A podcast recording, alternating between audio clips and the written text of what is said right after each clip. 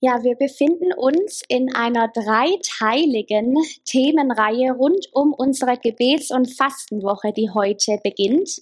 Die ist überschrieben mit dem Titel Sanft und Niedrig.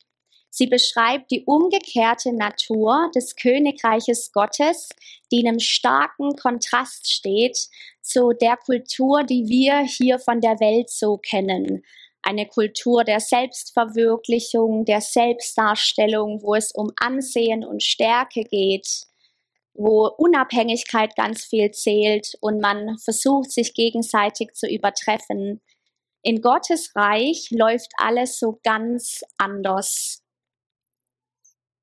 Und um Gottes Segnungen, den geistlichen Reichtum und um das Leben in Fülle erfahren zu können, dürfen wir die Wege, die wir von der Welt her kennen, verlassen. Wir können sie nicht anwenden, um zu entdecken, was Gott eigentlich für uns bereithält. Sanft und niedrig ist deshalb ein Schlüssel für uns, weil Gott so ist. Gott ist der Gott, der unendlich sanft mit uns ist ein Gott, der uns niedrig begegnet, auf Augenhöhe, der sich uns zuwendet in Demut. Es geht also heute, Teil 2, um dieses ganze Thema Demut.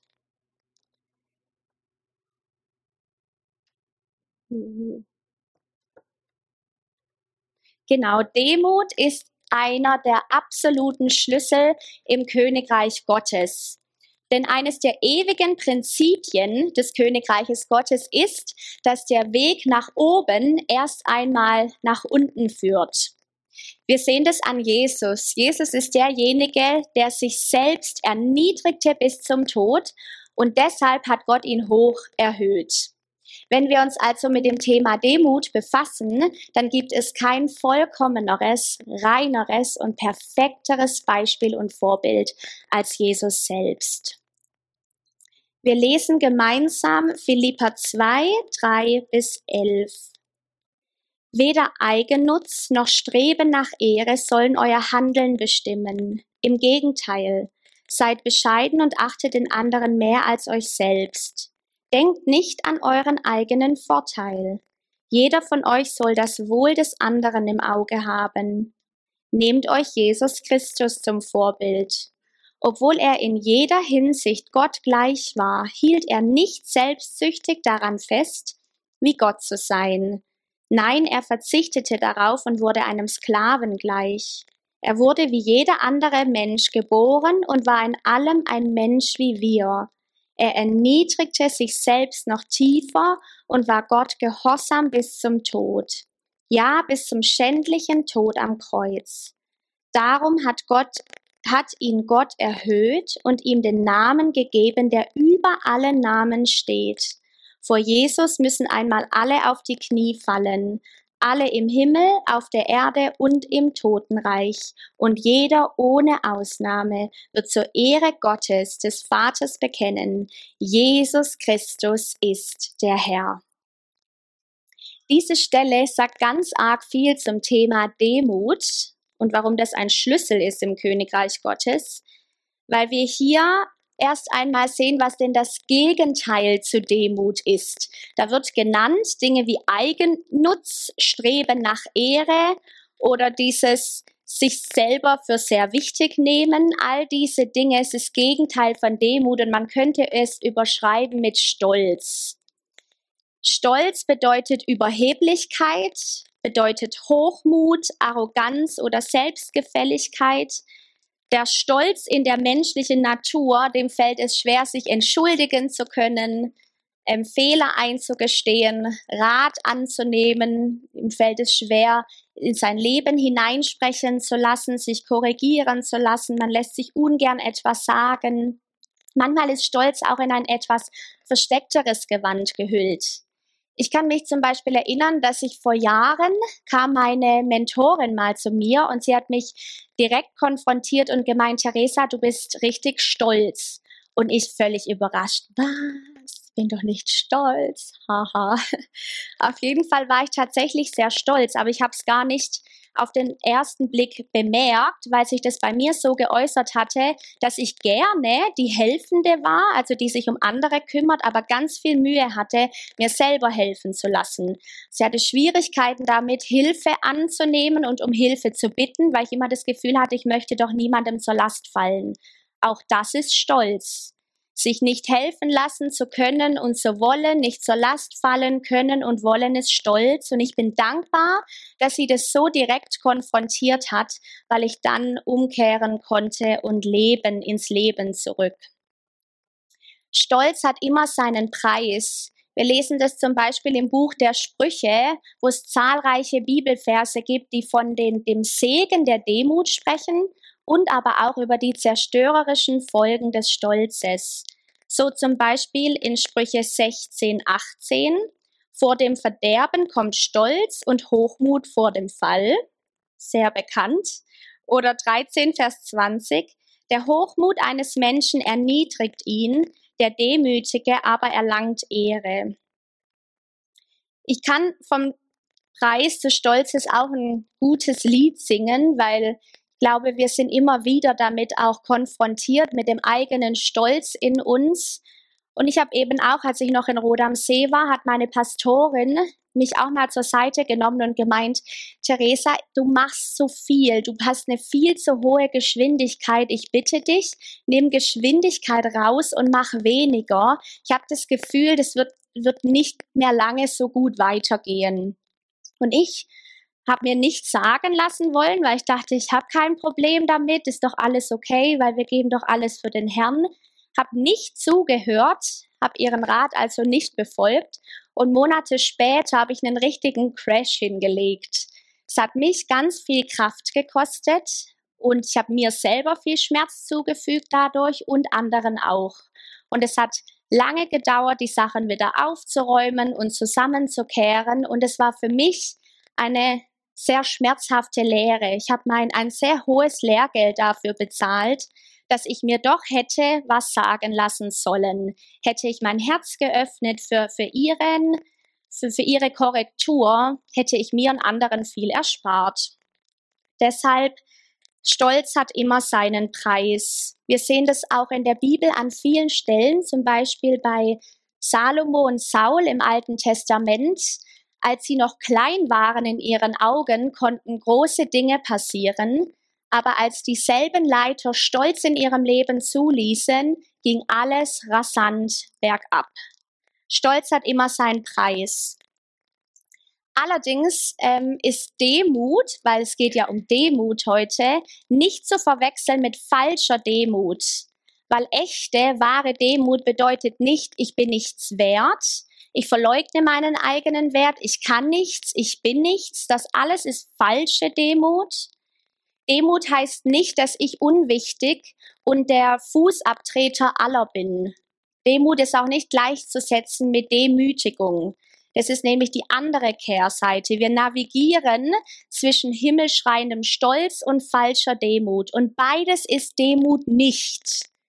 Demut bedeutet stattdessen, ist eine realistische Selbsteinschätzung des Menschen in seiner Position in der Welt bedeutet er anerkennt seine eigene Geringheit im Vergleich mit der Größe Gottes, kennt gleichzeitig aber auch seinen Wert und seine Würde als Geschöpf und Kind Gottes. Das ist Demut. Von Jesus lernen wir zuallererst, dass Demut eine totale Abhängigkeit von Gott bedeutet.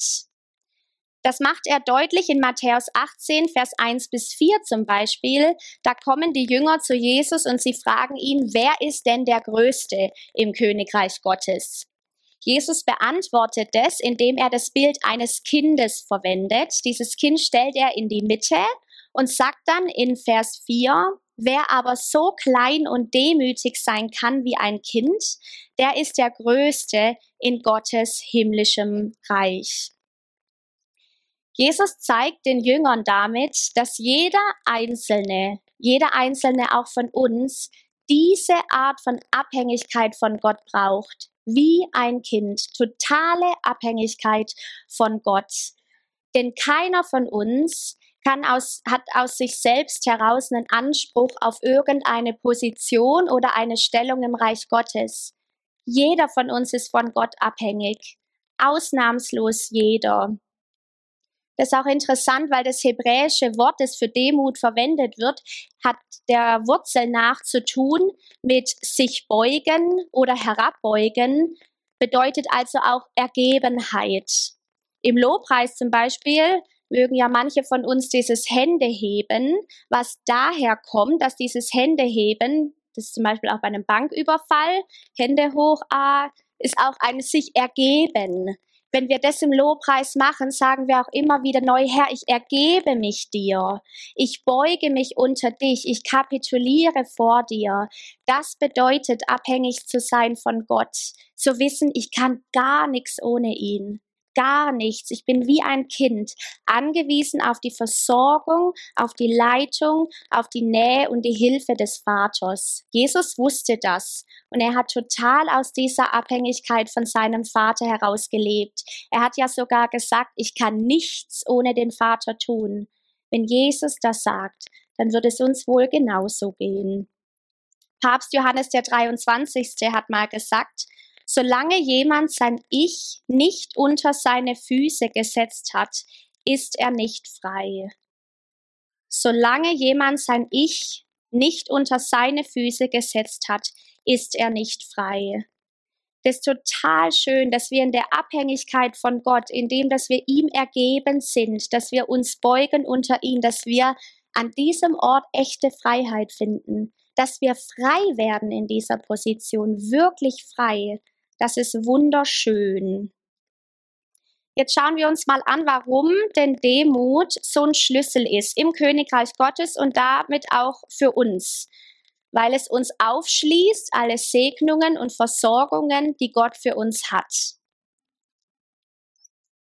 Der erste Punkt ist, dass Demut dienen bedeutet. Es bedeutet, dienstwillig, dienstbereit zu sein, ist die Gesinnung, die Haltung eines Dieners. Demut macht uns also fähig zu dienen. Matthäus 23, 11 bis 12. Wer unter euch groß sein will, der soll allen anderen dienen. Alle, die sich selbst ehren, werden gedemütigt werden. Wer sich aber selbst erniedrigt, wird geehrt werden. Genau andersrum, total umgekehrt im Reich Gottes, als wir es von der Welt kennen. Oder Matthäus 20, Vers 28. Denn auch der Menschensohn ist nicht gekommen, um sich bedienen zu lassen. Er kam, um zu dienen und sein Leben als Lösegeld hinzugeben, damit viele Menschen aus der Gewalt des Bösen befreit werden. Eines der schönsten Beispiele von Dienerschaft ist ja dieser Moment, als Jesus seinen Jüngern in Johannes 13 die Füße wäscht. Er zieht sein Obergewand aus und mit diesem Akt dieses sich des Obergewand zu entledigens nimmt er die Stellung eines Dieners, eines Sklavens ein und wäscht seinen Jüngern die Füße. Damit demonstriert Jesus, was wahre Größe im Reich Gottes ist nämlich die Bereitschaft für andere auf sein eigenes Ansehen und sein Wohl zu verzichten. Jesus wusste, wer er war. Deshalb konnte er sich herabbeugen, um dem Nächsten zu dienen und sein Wohl im Blick zu haben. Der zweite Punkt, sehr kostbar ist, dass Demut uns befreit von dem natürlichen menschlichen Streben nach Anerkennung, weil wir alle haben das in unserer Natur, dass wir uns nach Anerkennung und Annahme und gesehen und respektiert werden sehen, sehnen. Wenn wir lernen, in Demut zu wandeln, dürfen wir lernen, frei von diesem Streben nach Anerkennung zu sein. Wir haben gerade Matthäus 28 Matthäus 20, 28 gelesen, der, wo Jesus eben sagt, ich bin nicht gekommen, um bedient zu werden, sondern um zu dienen. Und der Kontext dieser Stelle ist ein Streit der Jünger, weil Jakobus und Johannes sich darüber Gedanken gemacht haben, wer, ob sie bitte vielleicht in, neben Jesus sitzen können, einmal im Himmel. Ist interessant, weil die Jünger sind ziemlich verärgert über dieses Streben von Jakobus und Johannes nach Anerkennung und nach einer hervorgehobenen Stellung. Da sehen wir zwei Dinge. Zum einen merken wir, dass das Streben nach Anerkennung uns voneinander entfremdet, so bei den Jüngern. Und zum anderen tut das Streben nach Anerkennung uns davon abhalten, den Willen Gottes zu tun. Jesus hat vollumfänglich den Willen seines Vaters getan, aber weil er, weil er geopfert und abgegeben und hingelegt hat, sein Streben nach Anerkennung und nach Positionen.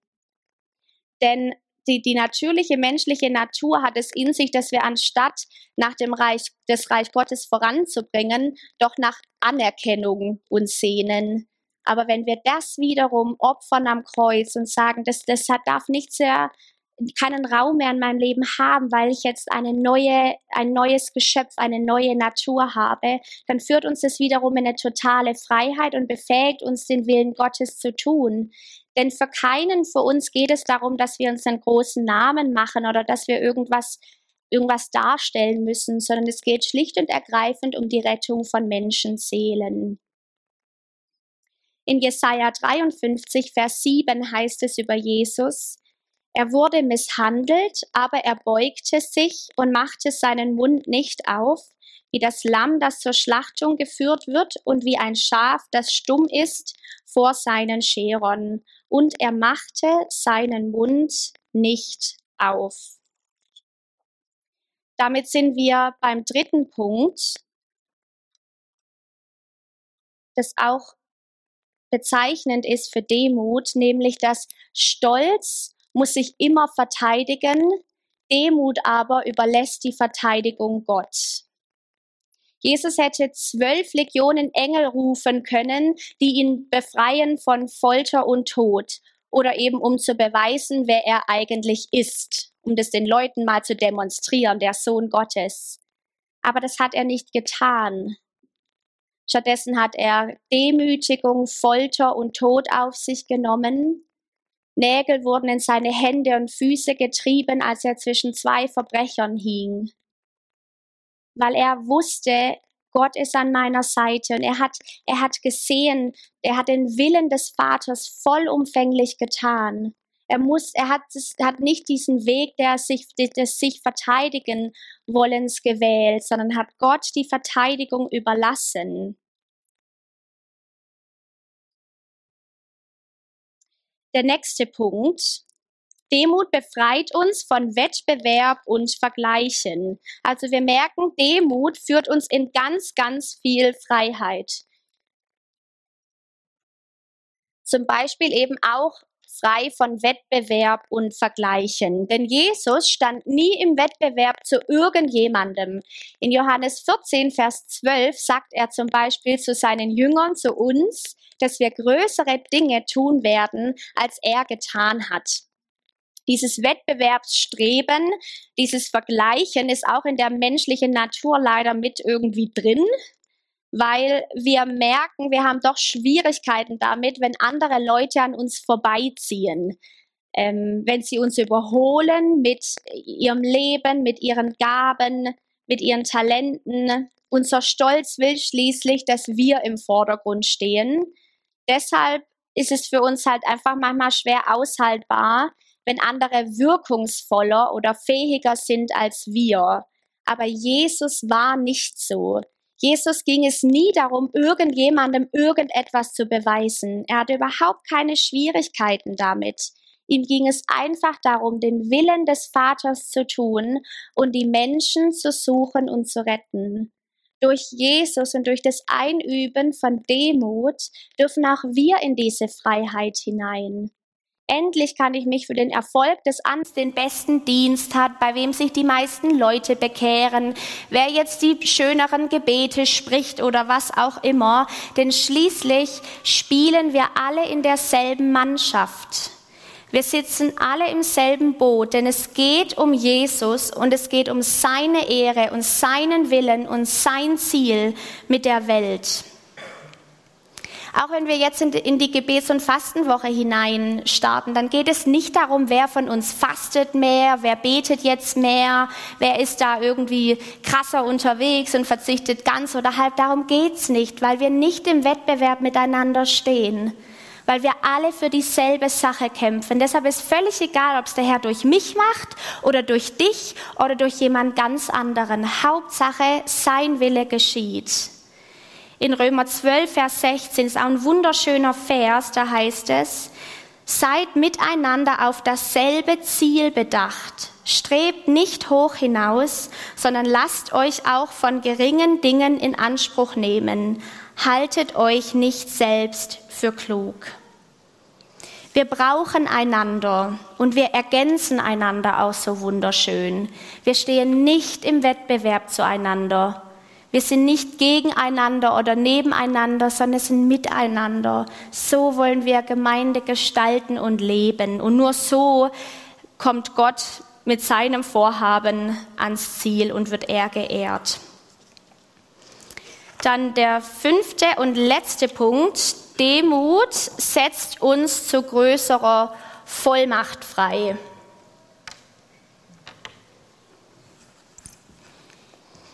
Indem wir uns der Autorität Christi unterwerfen und zu seinen Gefäßen werden, setzt er uns dann eben zu größerer Vollmacht frei. Denn je mehr wir wahre Demut verinnerlichen und lernen, in ihr zu leben, desto mehr kann Gott in uns und durch uns tun und wirken. Demut setzt Gottes Gnade frei. Das lesen wir in 1. Korinther 15, Vers 10. Dort heißt es, über Paulus, aber durch Gottes Gnade bin ich, was ich bin. Und seine Gnade mir gegenüber ist nicht vergeblich gewesen, sondern ich habe viel mehr gearbeitet als sie alle. Nicht aber ich, sondern die Gnade Gottes, die mit mir ist. Paulus ist ja auch echt ein Mann, der Demut total durchbuchstabiert und dann, dann gelebt hat. Er hat sich selber ganz hingegeben. Deshalb wusste er, alles, was ich habe und was ich bin, ist die Gnade Gottes. Die Gnade Gottes wiederum macht mich total fähig, setzt mich zu größerem frei, macht mich eben fähig, seinen Willen zu tun und sein Reich voranzubringen. Ich finde, ein wunderschönes Beispiel dafür ist auch Mutter Teresa, die ja in Demut den Geringen Geringen diente und deren Leben aber auf Millionen von Menschen Auswirkungen hatte. Das ist heute noch so. Selbst weit nach ihrem Tod hat ihr Leben immer noch positive Auswirkungen auf eine Vielzahl von Menschen. Aber eben durch diesen Schlüssel, weil sie gelernt hat, was Demut bedeutet. Sie hat gelernt, sich hingegeben, gelernt, die Knie zu beugen. Deshalb konnte sie so ein, so ein mächtiges Gefäß für Gott werden.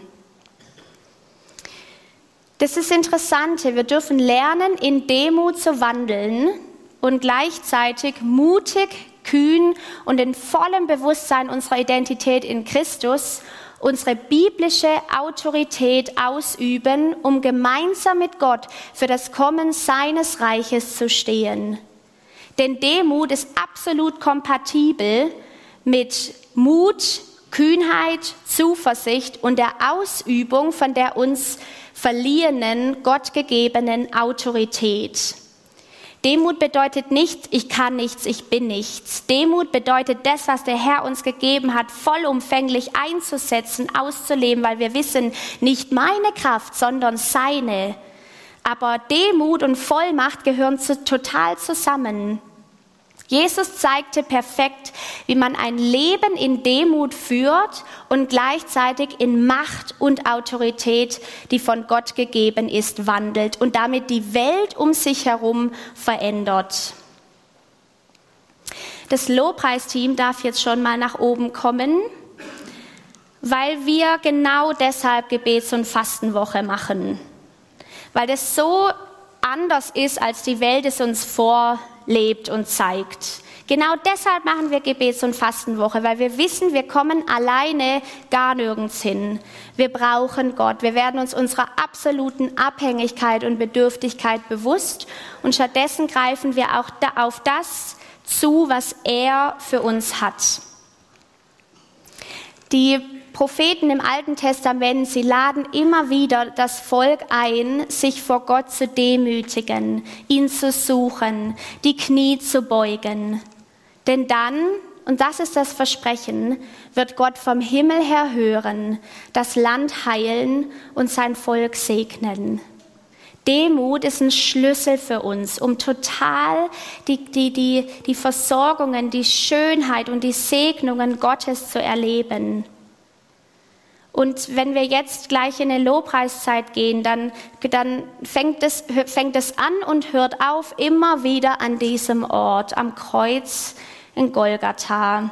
Weil Golgatha der große Austausch war. Jesus gab sich selbst auf, vollkommen hin, damit wir zu allem werden würden, was er für uns vorgesehen hat. Können wir erfassen, was es heißt, uns selbst und unsere egoistischen Ambitionen aufzugeben, uns ganz hinzugeben an diesen großartigen Gott und König, der selber nichts zurückgehalten hat, weil er, weil er uns im Blick hatte, unser Wohl aus lauter Liebe.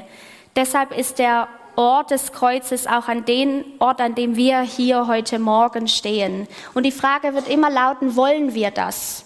Will ich das? Mich ergeben, mich hingeben, neu erfahren, wer er ist. Das ist die Einladung, umzukehren, Gott zu suchen, die Knie zu beugen. Und Gott hilft uns dabei. Was wir wissen dürfen, ist es, auch wenn man die in der Bibel die, über die endzeitlichen Geschehen liest, im ersten und zweiten Timotheusbrief zum Beispiel heißt es, sowohl falsche Demut als auch Stolz werden in der Endzeit verstärkt auftreten. Aber egal was passiert, durch Demut bleiben wir auch durch die Erschütterungen der Endzeit hindurch an einem sicheren Ort. Demut ist der Schlüssel. Das ist die Einladung heute Morgen. Ich möchte euch bitten, dass wir gemeinsam aufstehen, euch einladen, dass wir gemeinsam ein Gebet jetzt sprechen. Das ist aus einem Lied, der demütige Herr. Und da lasst uns diese Zeilen gemeinsam sprechen als ein Gebet und dann in eine Lobpreiszeit zu gehen, gemeinsam zu gehen. Okay, Simon, du darfst es anzeigen. Zu deinen Füßen beug ich meine Knie. Herr, zeige mir, wie sehr du Demut liebst. Geist Gottes, sei mein Stern Führe mich zu dem Herz der Demut, das fühlt wie du. Du bist der Gott der Zerbrochenen, den Schwachen ein Freund. Du wäschst dem Müden die Füße, umarmst jeden, der weint. Ich will so sein wie du, Jesus, will deinen Herzschlag spüren. Du bist der Gott aller Demut der demütige Herr.